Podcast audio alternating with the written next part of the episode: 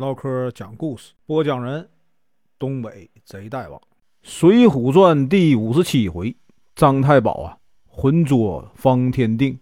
声明：本书由网络收集整理制作，仅供预览、交流、学习使用，版权归原作者和出版社所有，请支持订阅、购买正版。如果你喜欢，点个红心，关注我，听后续。上回说到。宋江损失了两名大将，十分难过呀。没有啊，立即攻城。今天啊，咱继续啊往下说。张顺得知郝思文被杀，徐宁呢也中箭而死，大军呢无法攻下杭州城，他就准备了一把尖刀啊，想要从这个永金门进城，在城里啊接应宋军。于是呢。就在这天晚上，西湖上啊，明月高照。张顺呢，悄悄地游到了永金门，在这个水里啊，摸了摸，发现门的底部啊，被这个铁网堵住了。门上呢，还拴着一串铜铃。张顺不小心呢，碰到了绳子，那个铜铃啊，就响了起来。铃声惊动了守门的士兵，他们大声喊叫。张顺呢？就钻到水中，守门的士兵啊，没有发现他，就都回去了。又等了一会儿，张顺呢，觉得守城的士兵啊已经睡熟了，就上岸，想要啊爬进城。他担心呢被发现，抓了一些土块啊扔到城上。有一个守门的士兵啊没有睡，见有人呢扔土块进来，就把其他的士兵啊都叫起来。又去看这个水门，还是呢没有发现张顺，就说呀，可能是一条大鱼，我们还是去睡觉吧。说完呢，他们就在城墙边啊埋伏下来。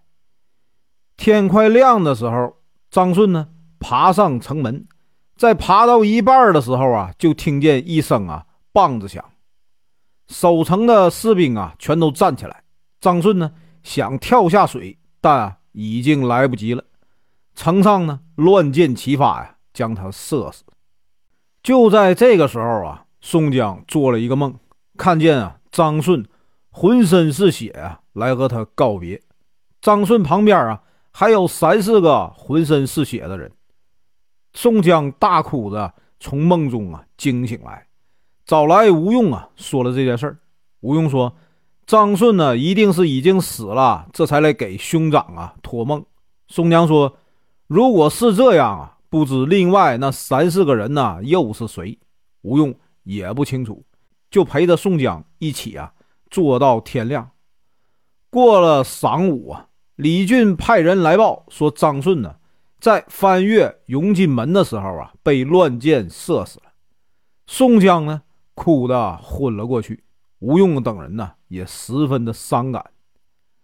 第二天晚上，宋江亲自啊前往西湖上的西路桥祭奠张顺，同时呢派了两路人呢设下埋伏。方天定得知宋江亲自前来，连忙呢派两路兵马呀出城，要去捉拿宋江，被宋江的伏兵啊击败。因为独松关和德清县呢一直没有消息。宋江呢，就派戴宗啊去看看情况。过了几天，戴宗回来报告说，这个卢俊义啊已经过了独松关，很快呢就会到了杭州。不过呢，又有董平、张清、周通战死。宋江又大哭了一场啊，派这个呼延灼去接应卢俊义。呼延灼率领军队啊，在德清县南门与敌军相遇。双方呢交战，又有雷横、公望战死，其他的头领啊平安。宋江得知啊这个消息，想到自己前几天做的梦，顿时呢又流下了眼泪。宋江和卢俊义会合以后啊，一起合力攻打杭州。宋江呢率兵啊向北关门发起了进攻。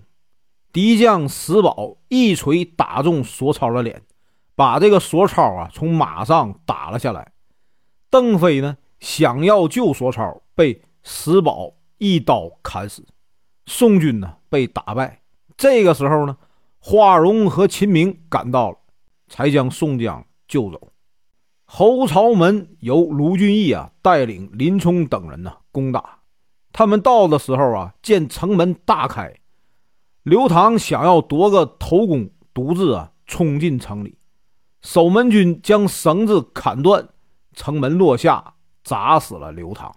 宋江见强攻失败。反而呢，损失了三个兄弟，连忙就率军撤退。李逵啊，主动请求出战。他和鲍旭、项冲、李衮呐一起率领军队啊，来到北关门下。石宝出城，只见李逵疯了一样啊，冲杀过去，又连忙啊退回到城中。鲍旭呢追过来，进了城，却被城门边埋伏的石宝啊。砍成两段，李逵等人看到鲍旭被杀，哭得回到了寨中。宋江呢，十分的忧愁。众人因为啊，攻不下杭州，正啊不知如何是好。谢珍、谢宝呢，在城南夺了几十只方腊的运粮船，抓住了富阳县的袁平氏。吴用听了非常高兴，说呀：“这是天赐的好机会啊！”我们可以呀，在这些粮船上成功。他把计策告诉了谢珍、谢宝，这二人假扮成啊方腊部下，跟随啊袁平氏一起来到杭州城下，带着宋兵和一些头领啊进了杭州城。与此同时，城外也有宋兵啊将这个杭州城包围。当天夜里。临阵在城上放出信号炮，城外的宋兵听到了，开始攻城。本文结束，感谢观看，请听后续。